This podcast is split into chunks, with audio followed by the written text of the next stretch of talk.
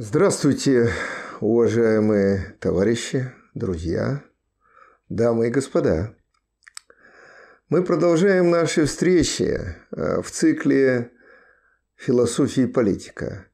И сегодня я хотел бы посвятить э, нашу беседу э, такому, может быть, наиболее актуальному сегодня вопросу, проблеме мировоззренческой, и не только мировоззренческая, перерастающая в политическую проблему. Это проблема религиозного сознания, религии. Сколько уже копий сломано по этому поводу. На протяжении всего существования религиозного сознания. А сколько сломано копий сегодня в нашем российском обществе, особенно в связи с принятием знаменитого так сказать, э, вот, положение закона, статьи об оскорблении чувства верующих. И вот я думаю, что нельзя нам уйти от э, этой проблемы, и я эту проблему хочу раскрыть, э, используя две части, ну, так сказать, предоставленного мне времени и вот традиционно по 20 минут мы с вами беседы проводим. Первые 20 минут я хочу посвятить э, основаниям религии. У всего, что существует в объективном мире и в мире нашего сознания, есть свои основания, безусловно, и объективные, и субъективные. Так вот, объективные и субъективные основания религии – эволюция религиозной веры – это первая часть нашей встречи. С чего начинается религиозное сознание? Вот сегодняшние служители веры, разной веры, они часто э, вот в качестве аргумента в пользу религиозного сознания, приоритета религиозного мировоззрения над всеми другими, тем более над атеизмом – а, приводит такой аргумент. Ведь религиозное сознание древнейшее, древнейшее сознание человека. И это действительно так. Если э, вспомнить, что по данным современной антропологии человечеству 100 тысяч лет, то можно сказать, что первобытные религии столько же, 100 тысяч лет – но ведь меняется формы религиозного сознания. Остается некоторая сущность религии. Кстати, вот э, прежде чем говорить о религии, надо, наверное, хотя бы несколько слов сказать, что такое религия, что, в чем состоит сущность религиозного мировоззрения, религиозного сознания. Но вот в этом отношении я хотел бы, э, в общем, обратиться к известным ныне работам и положениям из этих работ, прежде всего Маркса. А, вот у Маркса есть интересные слова, которые часто интерпретируют превратно, да, переводят э, с фальсификации. А, слова «религия», «опиум», а дальше «народа» ну вот иногда вставляют и очень часто предлог «для народа», что искажает, конечно, эту фразу. Но давайте еще продолжим эту цитату э, о религии, да, цитату из работы Маркса.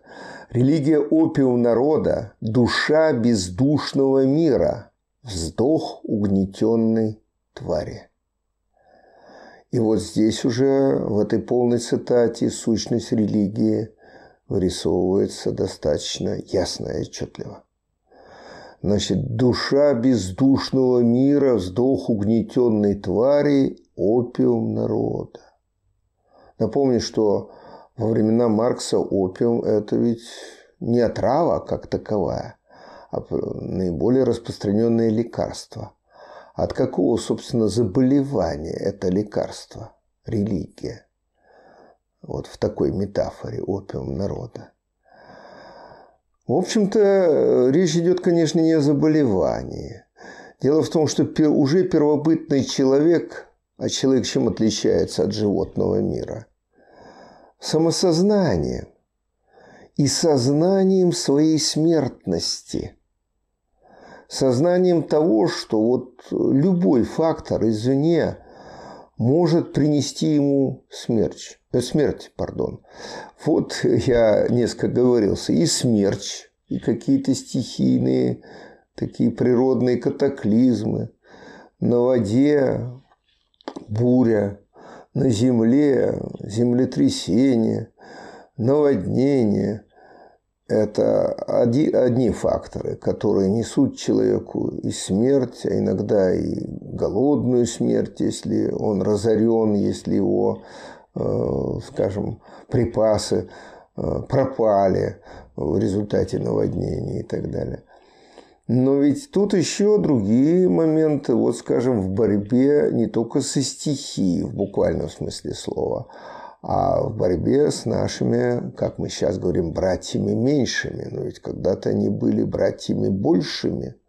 В том отношении, что обладали гораздо большей физической силой, сноровкой, ловкостью, колоссальными подчас клыками, саблезубые тигры. И вот в борьбе с такими природными моментами человек тоже чувствовал себя беспомощным как, так же, как по отношению к безбуре, да, по отношению к буре, да, по отношению к смерчу, по отношению к наводнению или землетрясению. Почему? Да потому что э, вот человек не был защищен. Э, сам человек э, слаб, гол, и э, у него нет э, ни физической силы, ни каких-то там природных э, орудий, э, клыков таких мощных, да, когтей, которые позволили бы ему защититься от диких животных, да и уберечь себя и семью даже от природной стихии, где-то там зацепиться, выжить в конце концов. А что вообще дало человеку какую-то силу надприродную? в том отношении, что она не была сугубо природной, и в том отношении, что это была сила действительно над природой, да, над стихией возобладания вот какого-то человека, над стихией, окружающей его.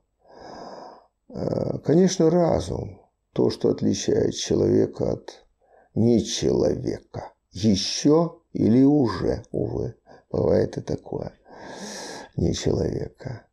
Э, и вот именно разум является основой целесообразной человеческой деятельности. Но что такое разум? Вот тут все друг с другом связано. Э, ведь разум, сознание есть не что-то оторванное от природы, от э, нашего бытия природного, от нашего тела. Разум и сознание – это форма высшая известная нам форма отражения той же самой объективной реальности. Отражений, ну, не будем сейчас всю эту иерархию форм отражения, это отдельный разговор, вспоминать. Но начинается все с отпечатка в глине, скажем. Да, вот форма отражения. Камень полежал в глине, оставил отпечаток, своеобразная лунка. Наше сознание, конечно, не такое отражение, как лунка в земле или в глине, камне. Но есть нечто родственное. Родственное в чем состоит? Что всякое отражение есть перенос структуры из, одного, из одной системы в другую систему процессе взаимодействия. И это касается и нашего сознания. Понятное дело, что я говорю о материалистическом подходе к сущности сознания. И только вот на этом материалистическом основании мы можем раскрыть не только сущность сознания, как отражение, но и сущность таких форм сознания, общественно, подчеркиваю, сознание, как религия. Итак, значит, если мы принимаем эту материалистическую э, формулу определения сознания как отражение объективной реальности, конечно, не зеркальное, не прямое, преформированное, измененное, но все-таки отражение, то э, вслед за этим возникает вопрос о том, вот, что собой представляет религия как форма мировоззрения. Тоже отражение, но чего? Отражение, фантастическое отражение связи человека и внешнего мира. Взаимодействие тоже человека и внешнего мира. В этом отражении человек, а, конечно, значительно искажает этот самый внешний мир в чем? В сущностях его. Он начинает приписывать этому внешнему миру то, что присуще ему самому. То есть он первобытный человек, я имею в виду, да и сегодняшний тоже, в немалой степени он наделяет этот весь окружающий мир, не только живое, но и неживое, чем-то похожим на его сознание. Да? Он одухотворяет внешний мир. И это уже первобытная религия, которая получила название анимизм, анима, душа, одухотворение. Для чего это ему нужно? этому первобытному человеку? Да для того, чтобы как-то объяснить все то, что происходит во взаимодействии между ним и окружающим миром. Естественных причин, процессов он не знает и не скоро еще узнает. Но объяснить он должен, он существо разумное. Ему хочется рационализировать то, что можно по-настоящему рационализировать только при помощи науки, но наука еще далеко. Как интерпретировать то, что дано в чувстве при помощи мышления. И вот человек начинает переносить на природу свойства самого себя, одушевлять природу.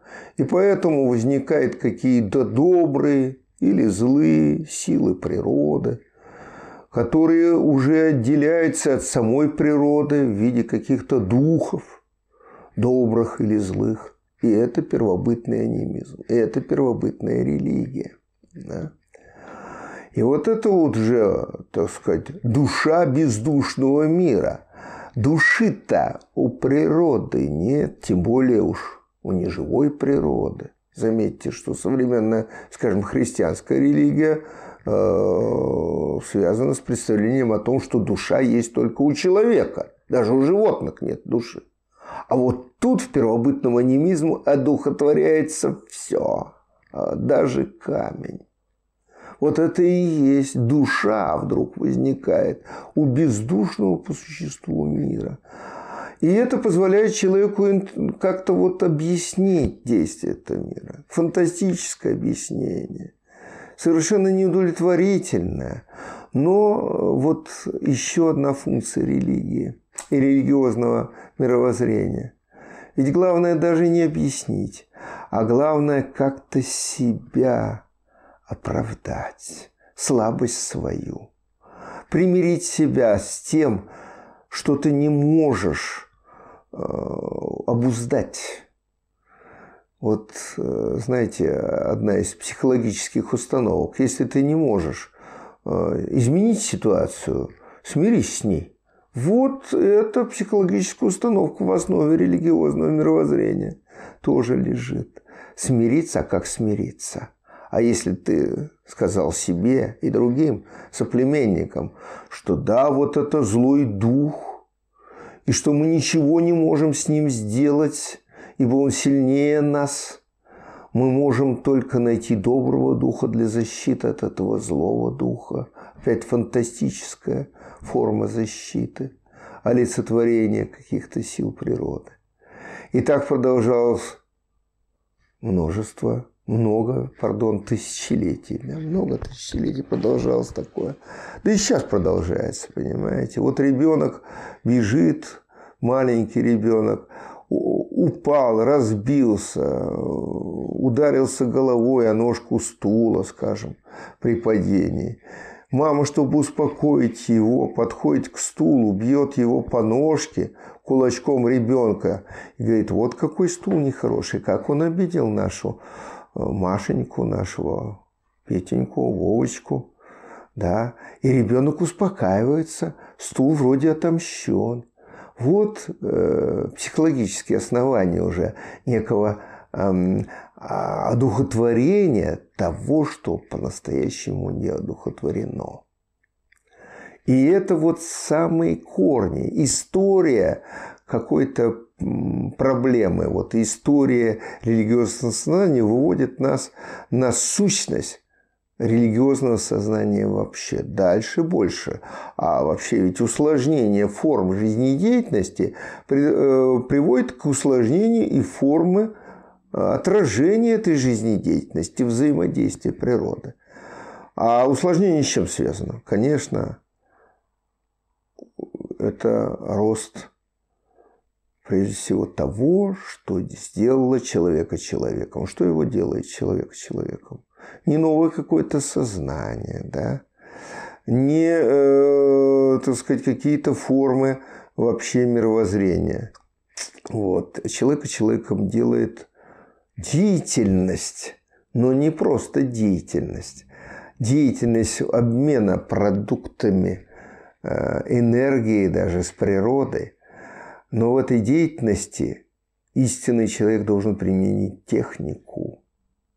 И чем совершеннее эта техника, а техника что это такое? Это искусственно созданные орудия труда, которые постоянно используются – Скажем, обезьяна тоже иногда использует что-то, камень, но она его использует эпизодически, и она его не обрабатывает. А вот если обезьяна начинает обрабатывать специально камень, острит его и потом сохраняет и постоянно использует э, в своей деятельности, то это уже не совсем обезьяна. Значит, э, мы можем говорить, скажем, шимпанзе очень близки к нам. Да? по, значит, э, не только по физиологии, морфологии, но и, конечно, по, так скажем, интеллектуальному развитию, да, предмышления. Так что вот тут э, идем от бытия опять к сознанию и находим вот развитие техники, развитие производства, развитие человека, развитие форм религии первобытная религия, анимизм ушли в прошлое, хотя в виде атовизма остались и до сих пор. А что сегодня? А сегодня мы видим э, себя в очень сложном мире, э, начиненной э, такой техникой, которой так в сущности ее не владеет абсолютное большинство пользователей то есть знает, как нажимать кнопки, но в сущности процесса после нажатия кнопки 99% пользователей на всей Земле объяснить не могут. Значит, они должны верить этому. Вот смотрите, еще одна, да, одно основание для некой веры, не религиозной, но вообще веры. Там, где нет знания, вот не может быть пустого места. Там должна быть вера. Свято место пусто, не забывает. Значит, человек должен как-то объяснить. Или э, вот принятием на веру каких-то положений, всегда так получалось, и дальше буду нажимать эту кнопку, получится то же самое. Либо вот он должен иметь научное объяснение, тогда он должен обладать соответствующими знаниями. А если он еще не обладает, уже не обладает, не может обладать еще, скажем, то вот тут, конечно, место веры. А, вот э, мы поговорили об основаниях религии, но еще не во всем. Значит, вот э, мы начали с того, что человек первобытный был очень зависим от природы. Почему? Внешне. Да потому что не имел защиты. А защита – это, прежде всего, конечно, техника, искусственно сделанное орудие труда. Совершенствовать какие-то свои да, мускульные способности до беспредела он не мог. в этом отношении есть какие-то пределы. А вот в совершенствовании техники пределов, вот как мы уже сегодня в 21 веке видим, практически э, не имеет. И все более совершенная техника делает нас все более независимым от внешней природы. И когда эта независимость, то есть возросшая производительность труда делает нас независимым, возрастает до определенного уровня, переходит через границу определенной меры, вот тут совершается социальная революция. Мы об этом уже говорили. Э, первобытный общинный строй, первобытный коммунизм сменяется первым классом обществом. Вместе с тем сменяется и форма религиозного сознания. От язычества, идолопоклонничества, которое выросло из поклонений духов, человек переходит к монотеизму. И таким мощным Примером монотеизма является, конечно, христианская религия, э, которая возникла вот на этом рубеже, благодаря тому, что человек перешел не количественным, не, не, не количественный какой-то, а качественный рубеж да, был преодолен в производительности труда и в независимости от внешней природы вот можно было перейти и к новым формам отношений между людьми, и вслед за этим к новой форме религии, к монотеизму и, в частности, вот вариант христианской религии. Что же дальше происходило с христианской религией, мы поговорим после некоторого перерыва.